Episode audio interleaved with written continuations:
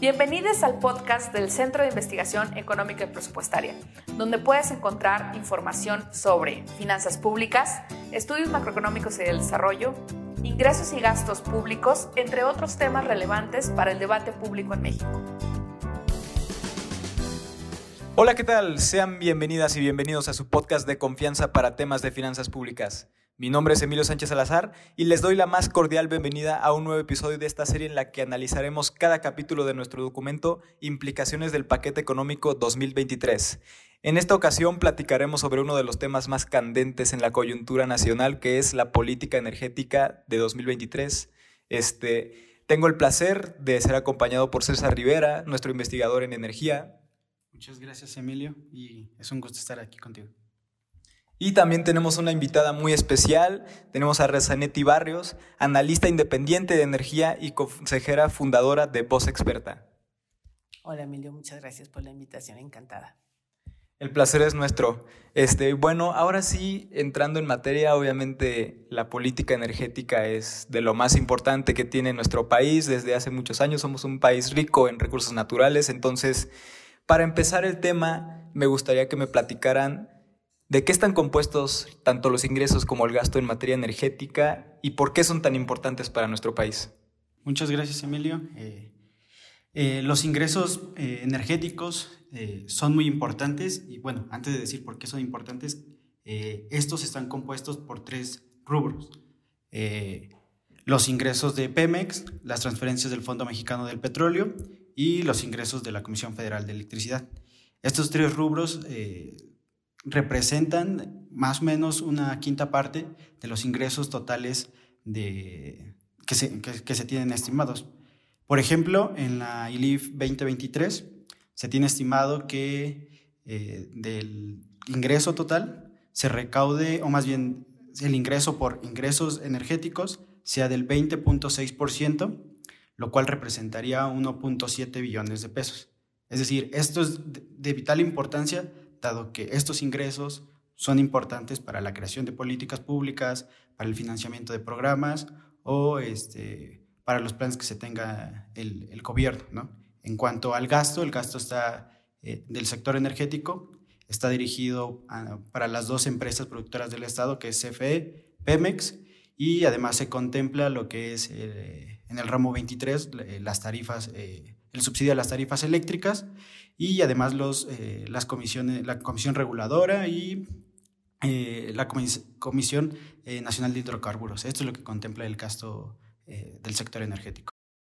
A mí me gustaría agregar que el México es un país que tiene, como lo mencionabas, recursos, recursos naturales importantes. Uno de ellos pues, son los hidrocarburos en el subsuelo y que este planteamiento que, nos hacen sobre cómo está distribuida el, ingreso, pues deja, desde mi punto de vista, claramente puesto que el único ingreso totalmente ajeno a las empresas del Estado es el ingreso que los contratos petroleros están aportando. Entonces hay que tomar en cuenta que mientras no haya rondas petroleras, no podremos aumentar este rubro y todo lo demás va a depender mucho de la cantidad de dinero que invertamos en las empresas del Estado. Sí, de hecho, uno de los, uno de los problemas que tenemos en el mundo el conflicto entre Ucrania y Rusia, el contexto geopolítico internacional, está afectando mucho a estas empresas del Estado y a la política energética del país, ¿no? Entonces, ¿me pudieran platicar cómo esta situación internacional en la que estamos actualmente está afectando a la política energética para 2023?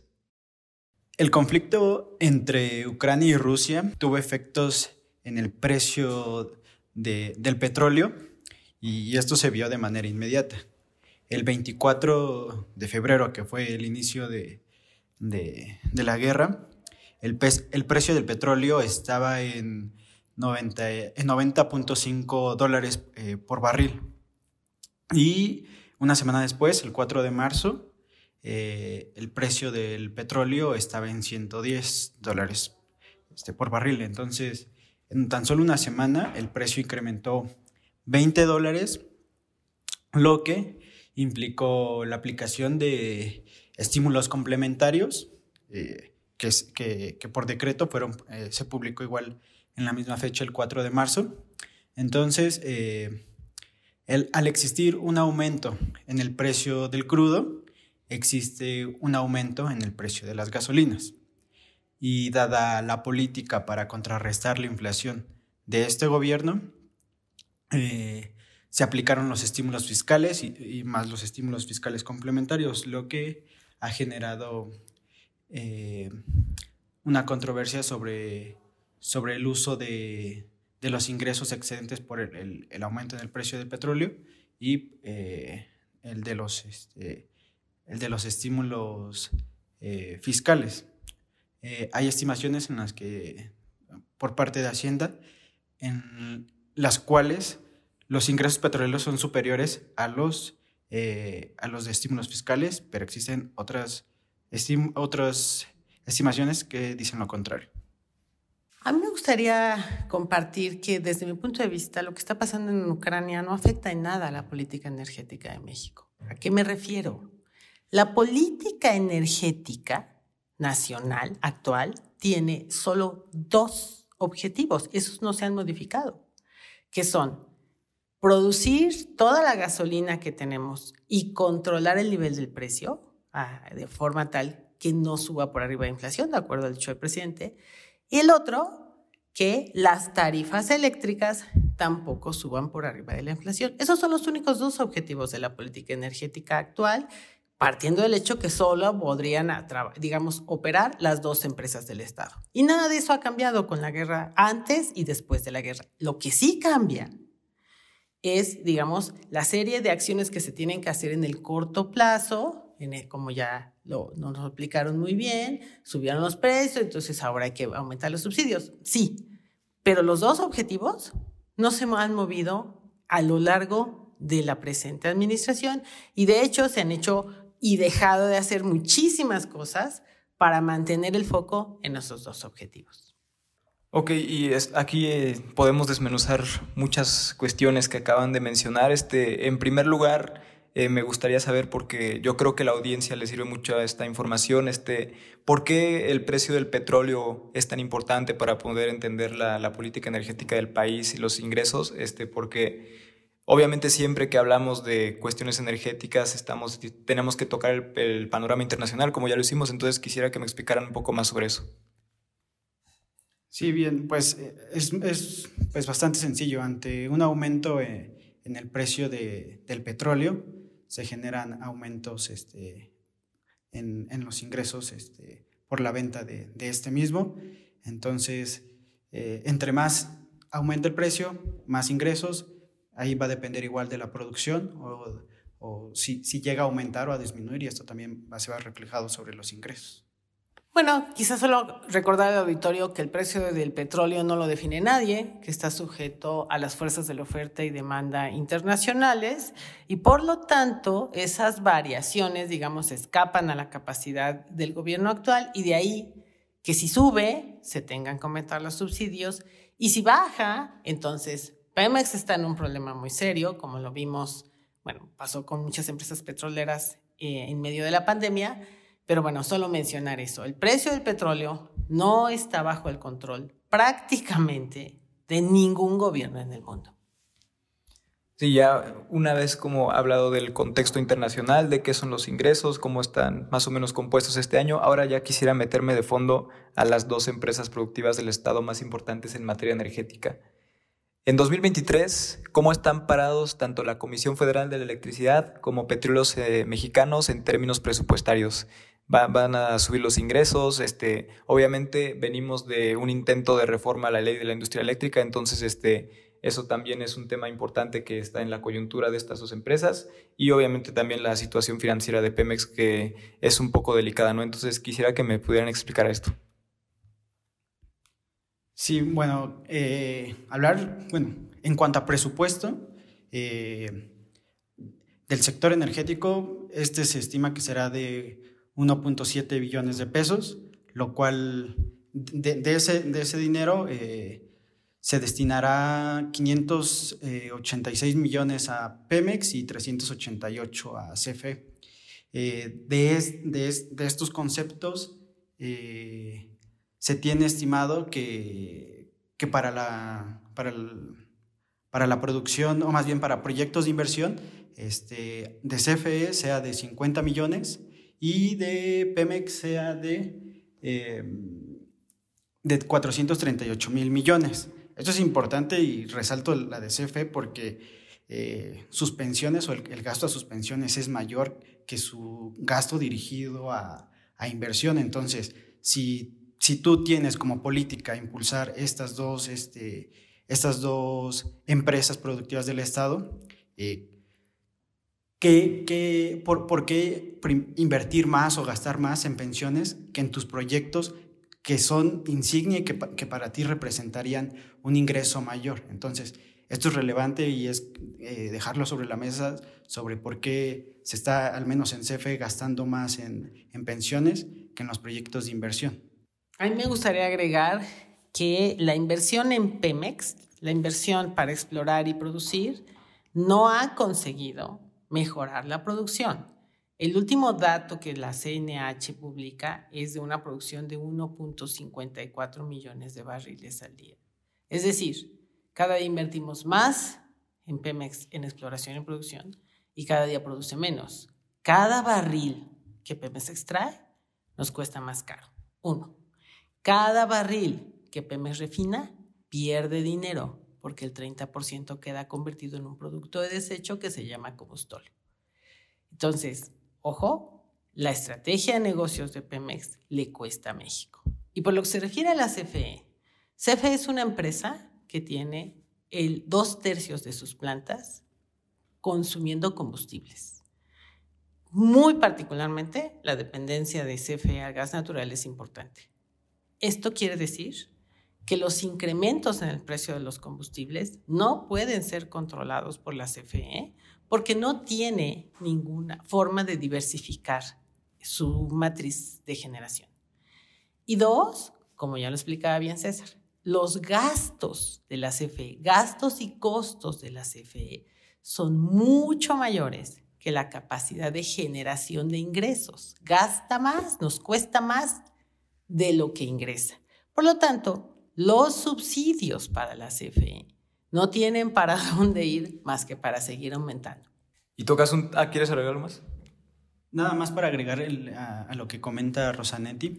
Eh, es importante señalar que además de su presupuesto, eh, la Secretaría de Energía está realizando una aportación patrimonial de, su presupuesto, es decir, del el 95.6% de su presupuesto se está, se está, destinando a la CFE y a, Pemex. Eh, y digo, como lo mencionó, de, de, los costos, que, o más bien el gasto que se está generando para, y, no generar este, beneficios, este, pues sí se ve reflejado porque al menos para Pemex, eh, este, es, en el 2022 se le hizo una aportación de 45 mil millones y además eh, en los últimos días se le hizo una última aportación de 17 mil millones, que para el próximo año igual va a ser otra aportación de 17 mil millones y que será importante eh, considerar porque pues, se sigue aumentando el gasto a, a, a estas empresas preestatales.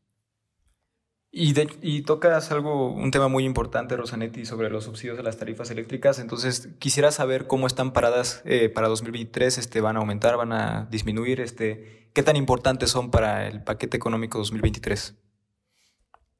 Pues mira, los subsidios estimados, digamos que son muy similares a los de los últimos dos años, 73 mil millones de pesos. Pero, pero, ojo, el presupuesto se hizo tomando en cuenta un precio promedio del gas natural de 5.5 dólares por millón de BTU y hoy está en 8 dólares y ya se ha acercado a 10 dólares. Es decir, ahí sí hay un impacto directo de lo que pasa en Ucrania en términos del precio del gas natural y por lo tanto, pues todo parece indicar que es bastante conservador la estimación del gasto que tendría la CFE en gas natural. Si esto es mayor, el, subsidio presupuestado no va a ser suficiente. Bueno, este, y ahora también otra cuestión que, mencionaste, Rosanetti, sobre este, cómo están paradas la CFE, cómo están parado Pemex, este, también, obviamente, para poder aumentar estos ingresos en energía, se proponen este, la creación tanto de litio MX, pero también ya se inauguró Dos Bocas, ¿no? Bueno, simbólicamente ya se pudo haber inaugurado. Entonces, este, quisiera saber sobre estos dos proyectos eh, energéticos, incluso si hay algunos más planeados para 2023, ¿cómo están parados? Este, ¿qué, qué, qué podríamos esperar para 2023 en estos? Bien, para Litio MX eh, no, no, se encuentra ningún, este, no se encuentra en, el, en el PEP 2023. Sin embargo, eh, dado el, decreto en el cual este, se, crea Litio MX, hace una mención ahí en la cual este, la Secretaría de, Energía va a realizar una transferencia de recursos materiales y humanos para la creación de Litio MX y dice que va a haber una, este, con quien se va a llevar esta planación será con la Subsecretaría de Planación y Transición Energética. Y nosotros observamos un incremento eh, en términos reales del 6%, entonces creemos que eh, ese eh, incremento será destinado para, para litio MX. En cuanto a dos bocas, dos bocas eh, para este año, tiene un, bueno, tiene un incremento, no tiene incremento y se le igual destina 47.2 millones de pesos, lo mismo que, que, que, este año. Sin embargo, pues hay que señalar que en el, en el ejercicio se estima que en el ejercicio de 2022 se estima que este, esta asciende a 153 mil, mil millones de pesos. Nada más rápido, César, ¿este presupuesto asignado para Dos Bocas es para que ya opere o sigue siendo para la construcción de la refinería? Pues en, realidad parecería que ya, ya tendría que operar, pero hay estimaciones o hay este, eh, quienes opinan que esto no va a ser operable hasta 2024. Yo te diría, no hay forma de saber si ya acabamos con dos bocas, si tú te atienes exclusivamente a los videos, que es la única información oficial que existe, no, no parece ser que ya esté cerca la terminación de la obra. Y ojo, no hay petróleo para dos bocas. Dos bocas no tiene gas natural para operar. El, ducto va a no sé cuántos años va a tardar en llegar. En fin, ¿cuándo va a operar dos bocas? Es todo un misterio. Y sobre las inversiones eh, para la CFE, yo te diría, bueno, pues desafortunadamente, el problema más grande que tiene el sistema eléctrico es transmisión. Y este, en esta administración que heredó un, digamos, déficit de inversión en transmisión, no lo ha corregido absolutamente nada, ni lo va a corregir. Entonces, México, lo único que puede esperar en términos eléctricos es que las líneas se sigan saturando y por lo tanto la energía eléctrica sea más cara. Es lo que podría opinar. Y una de las posibles soluciones que podríamos tener para este problema de transmisión, incluso en general para nuestro sistema eléctrico nacional, es poder invertir en energías limpias, ¿no? Entonces, quisiera preguntarles cómo está parada, o bueno, más bien si hay inversión en energías limpias para 2023. Bien, pues eh, hay algo, resalta, a mí me, me parece algo importante porque en el, en, el, en el, paquete resalta que hacen mención sobre la creación de el parque solar más grande de Latinoamérica. Sin embargo, eh, revisando los proyectos que tiene CFE, no se encuentran pues una inversión que, que, que, te haga o que haga vislumbrar esta, este, este parque solar que, ellos mencionan. ¿no? De, de, eso lo, único que se puede encontrar es que, el centro de pruebas eh, a tecnologías renovables etapa 2 pues va a recibir un, este, una inversión de 1.1 1, millón, 1.9 millones, es decir, muy, un presupuesto muy bajo para la creación de un parque solar este, de, de, esa magnitud. ¿no? Y por otra parte hay una inversión de 262 millones para este, proyectos este, geotérmicos, que serían como los proyectos de energía este, limpia que, se tendrían contemplados para este paquete. Yo agregaría, no, no hay inversión realmente pública para que sea representativa. Se tiene completamente frenada la inversión pública. Hay casi dos gigawatts ya construidos de inversión pública en energía renovable a quienes no se les ha permitido iniciar operación. Entonces, pues no, no hay forma de que México avance en ese tema. Pues bueno, tocamos temas muy interesantes de la política energética en 2023. La verdad es que el panorama no se ve muy alentador. Entonces ya como cierre, quisiera preguntarles cómo es tradición aquí en nuestro podcast, su podcast, en tres palabras, ¿cómo calificarían la política energética en materia presupuestaria para 2023? Bien, yo en tres palabras la definiría como desinteresada, regresiva y contaminante. insuficiente, em, digamos, que responde a principios del siglo XX y que le va a representar a México un retraso importante. Pues muchísimas gracias, aquí lo tienen, reflexiones muy interesantes de la política energética en 2023. Muchas gracias por acompañarnos. Recuerden que pueden eh, consultar nuestro documento de implicaciones del paquete económico en nuestro micrositio paqueteeconómico.cie.mx. También pueden participar en este debate de las finanzas públicas y de la política energética utilizando el hashtag en tres palabras en redes sociales, arroba CIEPMX en Facebook y en Twitter. Mi nombre es Emilio Sánchez Salazar. Tenemos una cita para el próximo episodio en tres palabras, el podcast del Centro de Investigación Económica y Presupuestaria. Hasta entonces.